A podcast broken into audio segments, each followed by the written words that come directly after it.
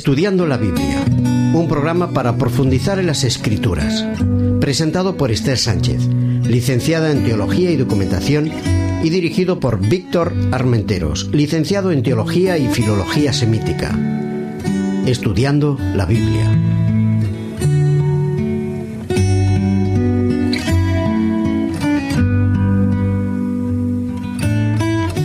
Bienvenidos a nuestro programa donde estudiamos la palabra.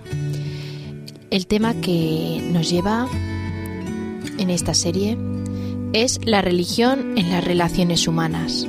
Nos encontramos en el tema número 9 titulado Nosotros y los no cristianos. Como siempre, nos acompaña Víctor. Hola Esther, ¿cómo estás? ¿Cómo estamos? Muy bien, aquí nos encontramos con un tema sumamente interesante, objeto de en ocasiones polémicas, pero en otras ocasiones de acercamiento entre personas, que es la vinculación entre el cristianismo y el no cristianismo. Y el no cristianismo, muy bien. Creo que puede ser un tema muy interesante para poder conocer esas otras religiones no cristianas que tenemos alrededor. Muy bien, para la lectura de la Biblia os proponemos Hechos, capítulo 4 y versículos del 1 al 12. Leyendo la palabra.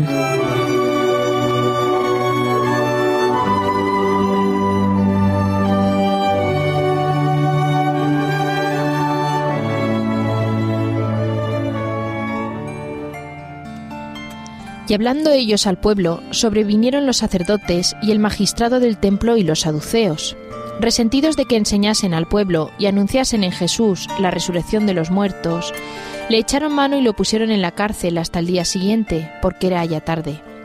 Mas muchos de los que habían oído la palabra creyeron, y fue el número de los varones como cinco mil. Y aconteció al día siguiente que se juntaron en Jerusalén los príncipes de ellos, y los ancianos y los escribas, y Anás, príncipe de los sacerdotes, y Caifás, y Juan, y Alejandro, y todos los que eran del linaje sacerdotal.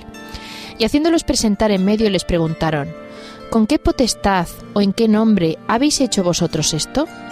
Entonces Pedro, lleno del Espíritu Santo, les dijo, Príncipes del pueblo y ancianos de Israel, pues que somos hoy demandados acerca del beneficio hecho a un hombre enfermo, de qué manera éste haya sido sanado, sea notorio a todos vosotros y a todo el pueblo de Israel, que en el nombre de Jesucristo de Nazaret, al que vosotros crucificasteis, y Dios le resucitó de los muertos, por él este hombre está en vuestra presencia sano. Esta es la piedra reprobada de vosotros los edificadores, la cual es puesta por cabeza del ángulo, y en ningún otro hay salud, porque no hay otro nombre debajo del cielo dado a los hombres en que podamos ser salvos.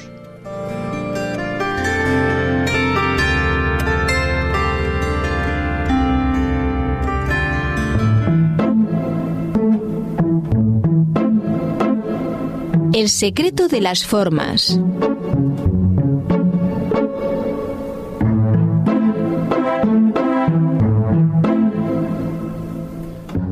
El libro de los Hechos es un libro de crónicas. Es la proyección de los evangelios, de los cuatro evangelios, y sigue un poco el esquema de los antiguos libros de relatos que encontramos en el Antiguo Testamento. De igual manera que en el Antiguo Testamento tenemos un eje central que es, son los cinco libros de Moisés, la Torá, y a continuación una serie de, de libros históricos. Aquí nos vamos a encontrar con una estructura parecida el Evangelio, los Evangelios, con diferentes visiones del mensaje de Jesús y luego la proyección de la Iglesia. ¿Qué hace la Iglesia cristiana primitiva en sus primeros años? ¿Qué actividades hay? Y en este caso nos encontramos con un relato sumamente interesante que tiene una primera parte narrativa que nos ayuda a entender la situación, en el que Pedro y Juan se encuentran ante el concilio, se encuentran ante los ancianos, los saduceos, los fariseos, la clase eclesiástica gobernante en el momento, en el que hay una manifestación de Pedro, como Pedro se expresa y usa en, en algún caso algún, algún ejemplo del Antiguo Testamento, ejemplo que es válido y básico para comprender lo que implica Jesús en los primeros periodos del cristianismo. Quisiera decir con relación a este texto que es importante toda alusión que existe a los vínculos comunes de la gente que les está escuchando. En muchos textos del Nuevo Testamento, eh, cuando los leemos, mm, no somos capaces, no siempre, de percibir los detalles del contexto, sobre todo sinagogal, que hay detrás de alguno de, esos textos, o, textos que tienen un sustrato de festividades, de cantos que se realizaban en esas festividades.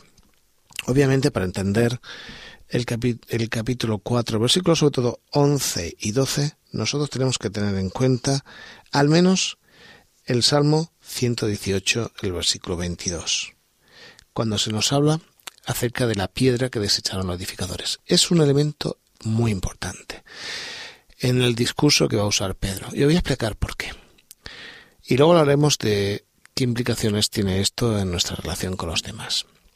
Cuenta la historia que cuando Salomón estuvo construyendo el templo, se encontraron con una piedra enorme, fuerte, mm, de buena textura, tan grande, tan grande que no se podía usar por los canteros para, para el templo. Los canteros la dejaron a un lado del camino y se dedicaron a escoger otras piedras que fueron tallando, que fueron llevando desde lejos hasta el templo y fueron colocando. Pero llegó un momento en la construcción en el que se dieron cuenta que necesitaban una piedra angular sobre la que iba a recaer mucho peso y que ninguna de las piedras que tenían podía ejercer esa función.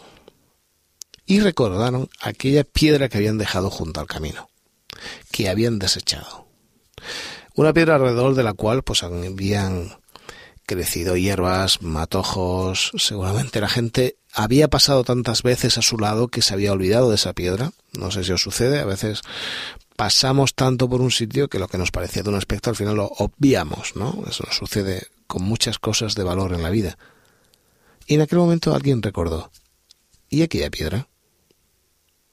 Se acercan a este lugar, la recogen, la tallan, la colocan y forma parte de la estructura esencial del nuevo templo. Hay quien dice que este salmo se cantaba por los peregrinos cuando entraban por las puertas de Jerusalén y veían, entre otras cosas, aquella piedra. Aquella piedra se convirtió en un símbolo. De hecho, este símbolo se va a usar en otros elementos del texto bíblico, pero aquí es muy llamativo, porque Pedro va a argumentar en su texto que es importante Cristo, que es la base que es el fundamento que atrae a todos y llega a ser muy atrevido. Y en ningún otro hay salvación, porque no hay otro nombre bajo el cielo dado a los hombres en que podamos ser salvos. La palabra en griego es muy curiosa porque también significa ser sanos, en el sentido en que la verdadera salud, la verdadera sanidad, solamente se puede dar en Jesús, en Cristo, y sobre todo la sanidad y salud total, salvación total, que será en la nueva tierra. Claro, el texto así a simple vista no va a parecer fuerte, luego lo vamos a comentar, pero es, es un texto que nos pone la base, igual que aquella piedra fue la base de la estructura de muchas canciones, de muchos relatos, de muchas historias que pasaron. Cristo es la base, es nuestra estructura. Cristo es mucho más, incluso, si me permitís, queridos oyentes, es mucho más que el cristianismo.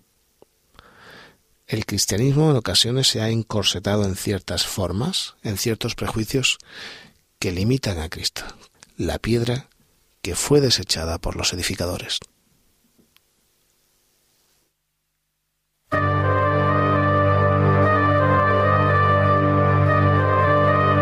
El espíritu de la letra.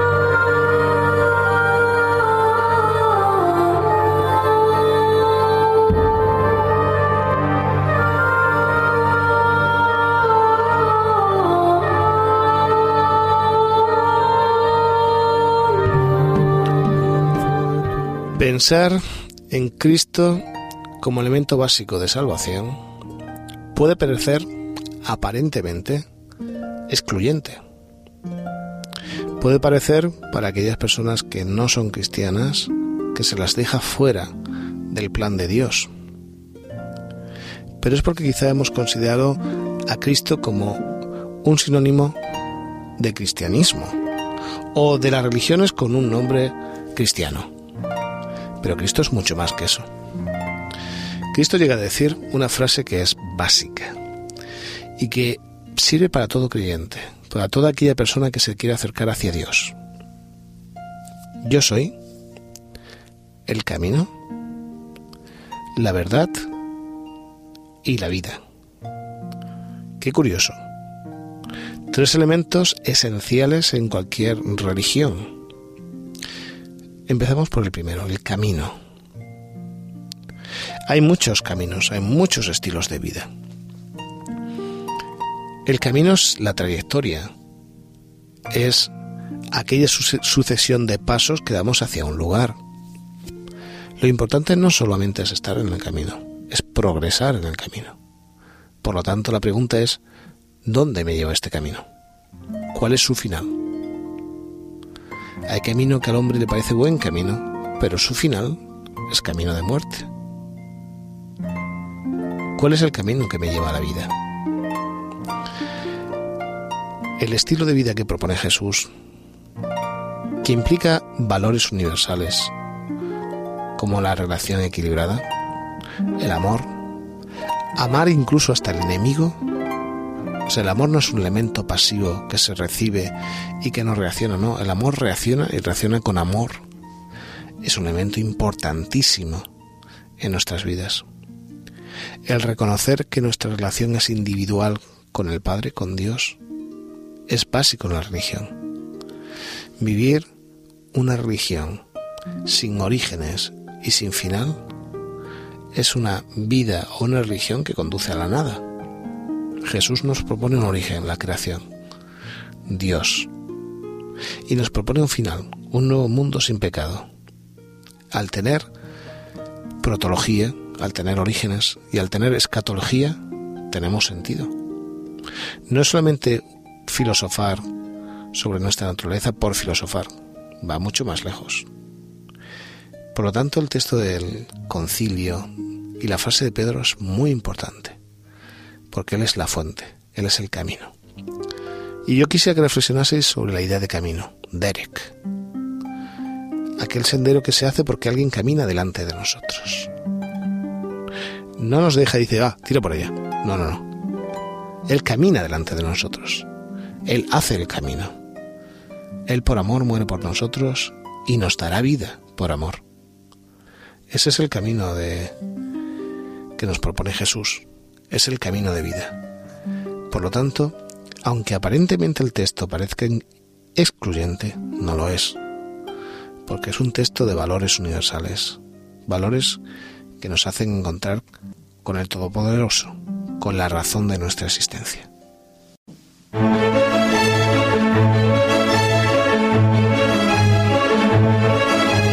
otras miradas, otras lecturas.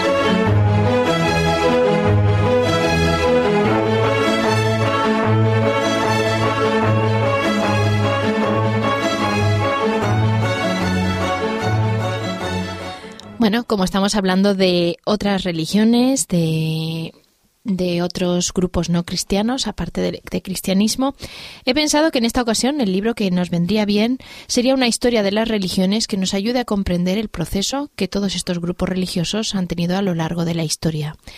El que os propongo es una obra en tres volúmenes escrita por Mircea Eliade. Es una obra muy completa, porque ya digo que está, eh, está presentada en tres volúmenes, donde nos presentan las religiones más importantes que existen y que han existido a lo largo de la historia. ¿Nos quieres comentar algo, Víctor? Sí, nos encontramos con Mircea. Mircea es un autor rumano, es un autor universal, es un hombre, es, un genio de una capacidad de mm, de conseguir datos de otras culturas impresionante, casi es un elemento básico y sorprendente porque vamos a encontrar algunos relatos que nos van, algunos nos van a hacer sonreír, pero otros nos van a recordar algunos relatos bíblicos con cierta similitud. Por lo tanto, es interesante, ¿no? Percibir el mundo desde otras visiones. Muy bien, pues para que podáis profundizar más en este tema, os propongo Historia de las religiones de Mircea Eliade.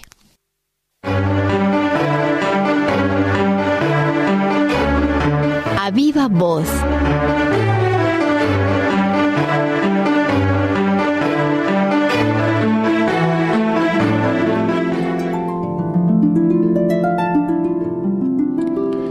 Quisiera que reflexionásemos sobre aquellos valores que nos son universales. Pero antes de ello, quisiera hacer una precisión acerca de este camino a recorrer. Sabéis, es muy interesante cada vez que pienso en esta palabra, en el camino, el estilo de vida, el cómo hemos de comportarnos, es muy interesante pensar que Jesús se otorga ese término. Yo soy el camino. Jesús en ocasiones emplea comparaciones muy gráficas para ayudarnos a entender grandes verdades. Él dice que Él es el pastor, y es cierto, nos guía en cada momento, nos ayuda a saber por dónde caminar. Pero es más, Él también dice que es la puerta, aquella puerta que cubre y, protege la entrada al redil. Y en ocasiones Jesús nos ayuda y nos protege de las adversidades de alrededor. Y hay un ejemplo que me parece muy bonito. Yo soy el camino. Quizá para nosotros urbanitas y seres de sociedades modernas, masificadas, el camino es un, es un elemento común. De hecho, sin él no sabríamos vivir hoy. Los tenemos atestados de vehículos, de señales, de propaganda, publicidad, de gente. Hay caminos por todos lados. Hay caminos rápidos, autopistas, autovías, que nos conducen en un frenesí a veces alocado a cualquier lugar en muy poco tiempo. Hay caminos espaciosos y anchos, en ocasiones poblados de árboles, de frondosos setos que nos hacen disfrutar de las sombras, de la brisa, del sonido de las hojas golpeando unas contra otras. Hay caminos de montaña, estrechos, escarpados, que nos hacen agotarnos o disfrutar del entorno de la naturaleza. Pero yo creo que el camino de Jesús es otro. Y me imagino aquella escena tan propia del mundo del Próximo Oriente. Esa escena cercana a la época de la cosecha, cuando las gramíneas se ponen de color dorado y muy temprano en la mañana los campesinos caminan por una linde, por el límite de un campo de trigo rubio y pasa un, uno y otro, y otro campesino, y un labrador, y otro. Y cuando sale el sol hay un pequeño sendero. Y cuando pasan los días hay un camino. Allí donde había hierbas, del pasar de la gente, encontramos un sendero. Y cuando pienso en el término, en Derek, o lo que yo pienso que sería el término que Jesús emplea, quiero imaginarme aquella escena. Es esa escena en la que Jesús camina delante de nosotros. Y Él va día a día, haciendo el camino, ensanchándolo, haciéndolo más llano, para que yo que voy detrás lo encuentre mejor. Y a veces me quejo de las gramíneas de a mi lado, pero el camino está ahí delante, Jesús lo está abriendo, está ahí cerca. Él es el que nos da valores esenciales. ¿Cuáles son esos valores? Hay grandes discusiones sobre este tema. ¿Cuáles son los valores universales? Pues yo quisiera usar un texto de Pedro. Es de su segunda epístola, en el capítulo primero. Él dice en el versículo 3, Todas las cosas que pertenecen a la vida y a la piedad nos han sido dadas por su divino poder, mediante el conocimiento de aquel que nos llamó por su gloria y excelencia. Por medio de estas cosas nos ha dado preciosas y grandísimas promesas para que por ellas lleguéis a ser participantes de la naturaleza de Dios, habiendo huido de la corrupción que hay en el mundo a causa de las pasiones. Por eso mismo, poned toda diligencia en añadir a vuestra fe virtud, los dos primeros valores. Fe. Nosotros no podemos vivir sin fe. Todas las personas, todas, creen en algo en alguien. ¿Cuál es la dimensión de nuestra fe, de nuestra confianza, de nuestra creencia? ¿Es solamente lo que tocamos, lo que palpamos, o nuestra fe es más fuerte, es más intensa, es capaz de ver más allá de lo meramente físico? Sea como sea, añadámosle, sumémosle a esa fe otro valor, la virtud. Y la virtud no es un elemento única y exclusivamente apropiado para los creyentes. También los no creyentes tienen estilos de vida basados en la mejora, en la excelencia, en la virtud. Y a la virtud, conocimiento. Cuando era pequeño me acuerdo una frase muy propia de la gente mayor que decía, espero que cuando vayas a tu lugar tengas conocimiento, sepas lo que estás haciendo, te pienses las cosas. Seguramente que Pedro piensa en el conocimiento en Dios, pero también necesitamos gente que tenga conocimiento, sentido común, que haga las cosas pensadas, no las haga a lo, loco, sin recapacitar. Y ese conocimiento, dominio propio. Cuando uno sabe lo que tiene que hacer y lo piensa, ha de acostumbrar a establecerle límites, valores a nuestro ser, a no ser meramente instintivos, viscerales, a poder controlar nuestras más bajas pasiones en ocasiones, nuestras reacciones fuera de lugar. No siempre se consigue, pero hay que intentarlo. Y este dominio propio, curioso, paciencia. Es una de estas virtudes no muy de moda hoy día. Vivimos en el fast, en lo rápido. Y a veces rápido y con rabia. No, sé paciente, sé equilibrado, sé una persona que sea capaz de esperar las cosas importantes. Algo exquisito necesita su tiempo. Así se adquiere también las cosas con más valor. Y esa paciencia piedad. Esa reacción de gente bien, sensible, que se encuentra con los demás, ese valor universal que nos ayuda a mejorar la sociedad, a compadecernos de la gente que lo pasa mal. Y esa piedad, afecto como si fuésemos hermanos, como si nos quisiéramos de verdad a todos. Qué valor tan interesante. Y ese afecto, amor. Me llama la atención que en esta pirámide increciendo de Pedro, al final, el valor, el valor absoluto, pero el valor no degradado por mencionarlo muchas veces, sino como principio de nuestro universo, sea el amor. El amor de verdad, el amor no fingido, el amor equilibrado, el amor a todo el mundo como un elemento básico y activo, no pasivo. Es curioso que estos son pistas del camino por donde tenemos que, que conducirnos, por donde tenemos que caminar.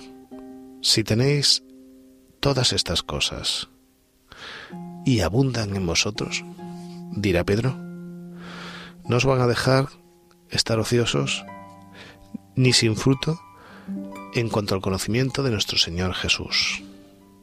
Qué bonito. Hemos de tener estas cosas, hemos, hemos de disfrutar con ellas. Los valores no tienen que ser un elemento de moda. Hoy día está evidentemente de moda hablar de valores en la educación, valores laborales, valores en las comunicaciones. Pero no. No tiene que ser una simple moda, tiene que ir más lejos, tienen que estar en nuestras vidas, ser un elemento común. Ser algo natural, espontáneo y abundar no que surjan de vez en cuando, casi como una flor en la lluvia del desierto. No, tienen de ser un jardín con diferentes tonalidades y colores y olores. Y Pablo, perdón, y Pedro sigue diciendo, pero el que no tiene estas cosas es miope. ¿Sabéis? Hay gente que su vida no va mucho más allá de su yo, de su entorno cercano. Y esa es una visión corta.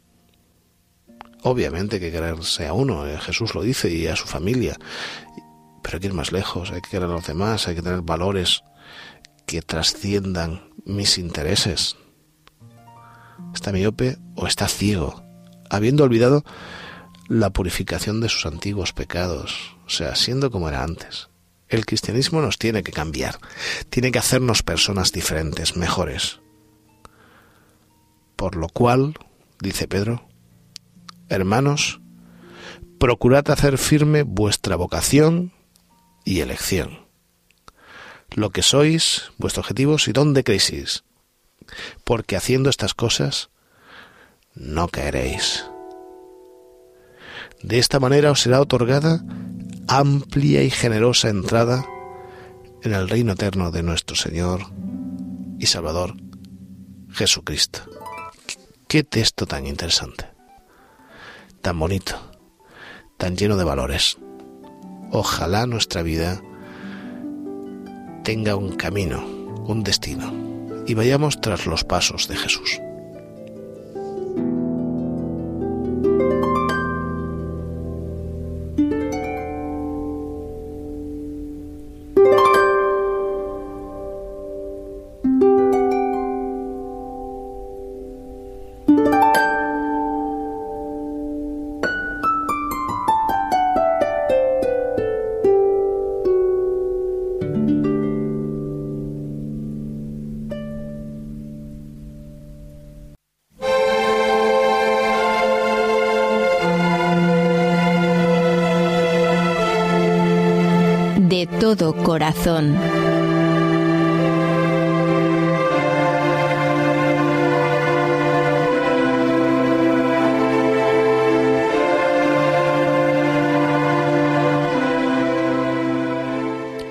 Querido amigo que nos escuchas, muchas gracias por haber compartido con nosotros este tema.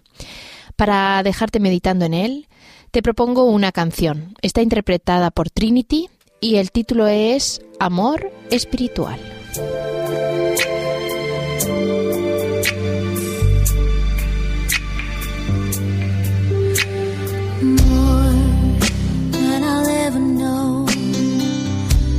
much more than I could ever ask for. Having you in my life, you've been such a delight. Oh, I throw it all away. All away. So who cares what my girls might say? And maybe they won't go away, but I know that you will stay.